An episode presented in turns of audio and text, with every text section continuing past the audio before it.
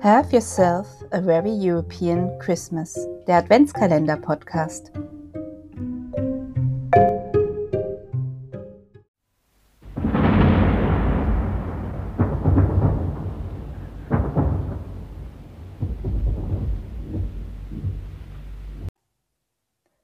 Europe First. Als Churchill Weihnachten nicht zu Hause war. Erster Teil.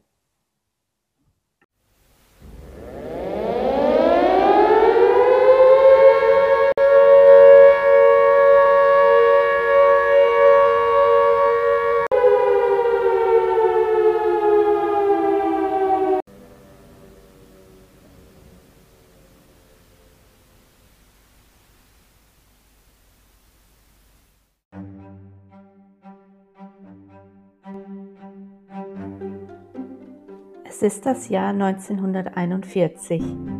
Die Welt versinkt im Krieg. Nach dem japanischen Angriff auf Pearl Harbor Anfang Dezember 1941 waren die USA in den Zweiten Weltkrieg eingetreten.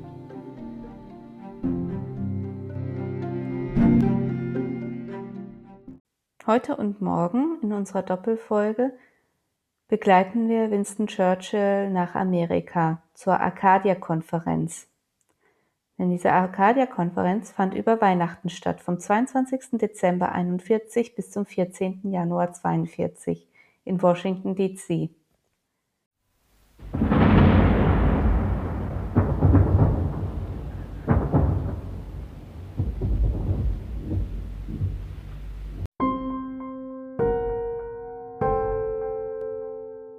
Churchill und seine Berater waren sich einig, dass Europa der Hauptkriegsschauplatz ist und dass Europe First die Strategie ist, um vor allem die deutsche Gefahr auszuschalten und diesen Krieg zu gewinnen.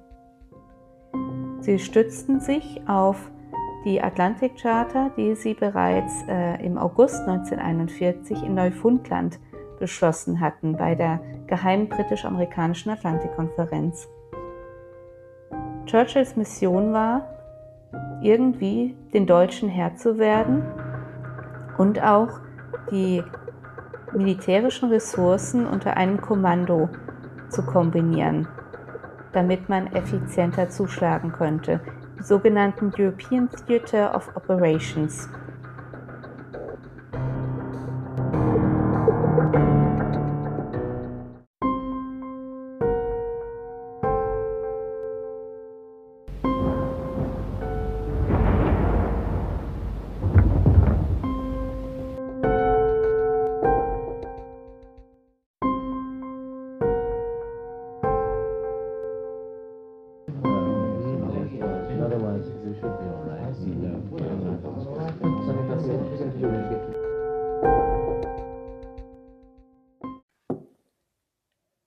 Churchill begrüßte den Eintritt der USA in den Krieg, befürchtete jedoch, dass Roosevelt und seine Militärchefs sich aus Stolz und Rachegelüsten auf Japan konzentrieren würden. In der Hoffnung, den Präsidenten dazu zu bewegen, dem Kampf in Europa Vorrang einzuräumen, wo Nazi-Deutschland seinen brutalen Angriff auf Großbritannien und die Sowjetunion fortsetzte, schlug Churchill ihm einen Besuch in Washington vor. Es ist nicht wirklich möglich, dass ein Premierminister aus London verschwindet, ohne dass es jemand bemerkt. Es gibt nur eine bestimmte Zeit, in der Bedauern geäußert und Entschuldigungen vorgebracht werden können, bevor die Leute anfangen zu spekulieren.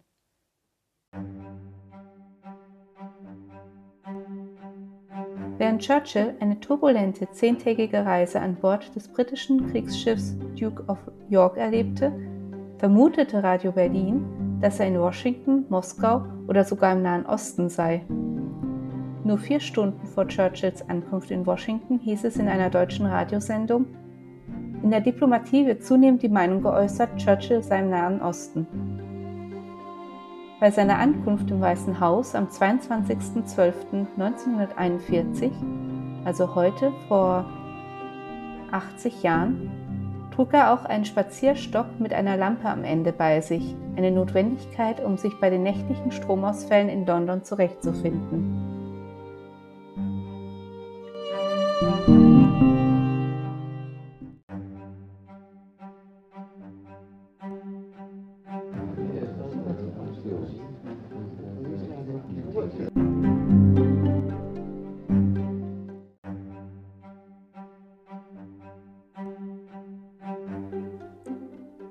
Zwei Wochen zuvor war Roosevelt vor den Kongress getreten und hatte eine vernichtende Anklage gegen den japanischen Angriff erhoben, der die US-Pazifikflotte in Stücke gerissen hatte. Gestern, am 7. Dezember 1941, ein Datum, das in die Geschichte eingehen wird, wurden die Vereinigten Staaten von Amerika plötzlich und vorsätzlich von den See- und Luftstreitkräften des Kaiserreichs Japan angegriffen, sagte Roosevelt vor dem Kongress. Bei dem Angriff wurden 188 Flugzeuge zerstört, vier Schlachtschiffe und ein Minensuchboot versenkt und 13 weitere Schiffe in schwimmende Wracks verwandelt. Der menschliche Verlust war sogar noch größer, da fast 3500 Seeleute und Soldaten tot oder verwundet waren. Churchill schrieb an Roosevelt, wir könnten den gesamten Kriegsplan im Lichte der Realität und neuer Tatsachen sowie der Produktions- und Verteilungsprobleme überdenken. Der Präsident, der sehr wohl wusste, was der Premierminister vorhatte, äußerte die Befürchtung, dass die Fahrt über den Atlantik, wo es von deutschen U-Booten wimmelte, zu gefährlich sein könnte. Churchill wies Roosevelts Befürchtung hinsichtlich der Sicherheit zurück und argumentierte, dass die größere Gefahr darin bestehe, die Strategie nicht sofort zu koordinieren. Das globale Bild war düster und bedrohlich und jeder neue Aspekt des Konflikts führte zu einem anderen. Selbst der Angriff auf Hawaii war Teil einer größeren japanischen Offensive, die Angriffe auf Guam, die Philippinen, Wake Island und Midway Island umfasste. Großbritannien erlitt weiterhin Verluste durch japanische Angriffe auf Hongkong und Malaya. Churchill machte sich auch Sorgen darüber, wie sich der amerikanische Kriegseintritt auf die Beziehung zu Vichy-Frankreich auswirken würde. Was würde das für Nordafrika bedeuten? Da Roosevelt wusste, wie hartnäckig Churchill sein konnte, lenkte er schnell ein. Nachdem die Duke of York am 22. Dezember in Hampton Roads, Virginia, angedockt hatte, flog Churchill die letzte Strecke nach Washington, wo er herzlich empfangen wurde. Dort wartete der Präsident in seinem Auto, schrieb Churchill. Ich umklammerte seine starke Hand mit Behagen und Freude. Die beiden hatten sich seit ihrem ersten Treffen vier Monate zuvor in Neufundland nicht mehr gesehen, obwohl sie zuvor per Telegramm korrespondiert hatten und sich seitdem immer besser verstanden. Im Weißen Haus hielten die beiden Staatsoberhäupter lange genug inne, damit die Pressevertreter ein paar Fotos vor dem Haupteingang machen konnten wobei Churchill seine Zigarre zur Seite hielt. Der 59-jährige Roosevelt, gekleidet in einem patrizischen grauen Nadelstreifenanzug, ist einen ganzen Kopf größer als Churchill, der einen doppelreihigen Peacock und eine Mütze mit den Insignien der Brotherhood of Trinity House trug. Einer königlichen Privatgesellschaft, die Leuchttürme unterhielt und Lotsen für die Schifffahrt in Nordeuropa stellte. Churchill, der mit seinen 67 Jahren immer noch eine gute Uniform liebte, war seit 1913 Mitglied. Nach dem Blitzlichtgewitter steckte Churchill seine Zigarre wieder in den Mund und die beiden Männer gingen ins Haus. Churchill blieb für die nächsten drei Wochen im Weißen Haus und wohnte im Blue Room. Die amerikanischen Zeitungen kommentierten die Ironie, dass der Premierminister in dem Haus wohnte, das britische Truppen während des Krieges von 1812 niedergebrannt hatten. Die enge Unterbringung half Churchill und Roosevelt, ihre Freundschaft zu festigen. Sie fingen morgens an zu reden und hörten nicht auf, bis die Lichter ausgingen, um Ideen zu diskutieren und Optionen abzuwägen. Beide besaßen einen lebhaften Verstand, der sich an Informationen erfreute. Es gab auch einige aufschlussreiche Momente, als Roosevelt in Churchills Zimmer kam, fand er den Premierminister nackt und frisch von seinem Bad vor und diktierte, während er herumlief, ohne zu bemerken, dass sein Handtuch weggefallen war. Natürlich reiste der Premierminister nicht allein nach Washington. Der Rest seines Gefolges, 86 Personen, von Admiral Sir Dudley Pound und General Sir John Dill bis hin zu Stenografen, Dienern, Detektiven, Privatsekretären und einem Kodierfachmann, waren anderswo untergebracht. Das Washington, das die britische Delegation empfing, hatte sich in den Tagen nach Pearl Harbor verändert. Die Neonreklamen waren abgeblendet.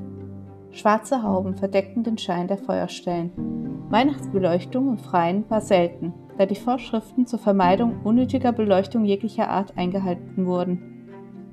Regierungsstellen wurden in den mittleren Westen verlegt, um Platz für die Mobilisierung des Militärs zu schaffen. Die Rationierung hatte jedoch noch nicht das Weiße Haus erreicht. Als Churchill zum Frühstück zwei Eier bekam, sagte er zu First Lady Eleanor Roosevelt, wir haben doch zu Hause nur ein Ei pro Woche.